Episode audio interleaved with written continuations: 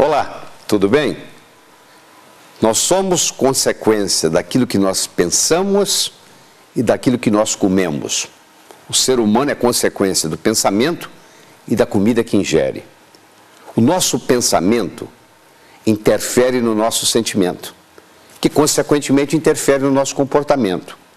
Se você pensa uma coisa triste, você começa a se sentir triste, é provável daqui um pouquinho você começa a chorar. Não é verdade?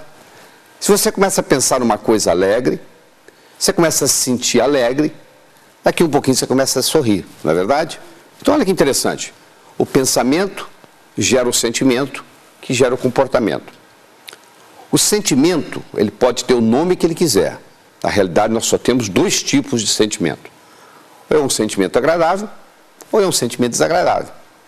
Claro que queremos ter sentimentos agradáveis e queremos evitar sentimentos desagradáveis. Não é isso? Pois é. O sentimento, ele não cai na nossa cabeça. Nós não estamos caminhando na rua e, de repente, o sentimento de tristeza cai na cabeça.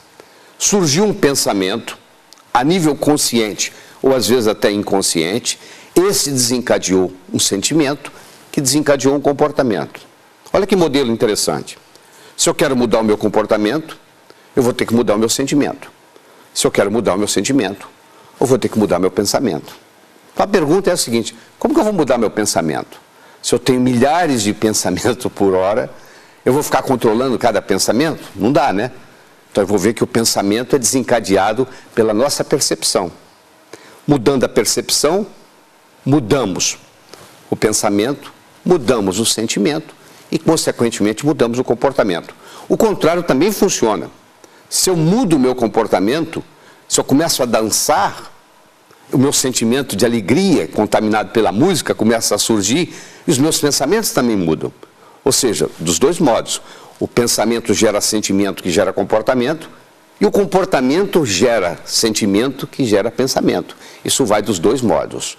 Uh, William James, o pai da psicologia moderna, tinha uma frase que dizia assim: O passarinho não canta porque está feliz, ele está feliz porque canta. Ou seja, se eu começo a me comportar de uma forma divertida, eu começo a ter sentimentos alegres, eu começo a ter bons pensamentos.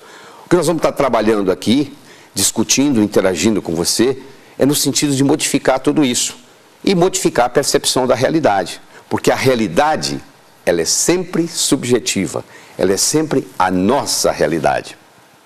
Por hoje é só. Até a próxima.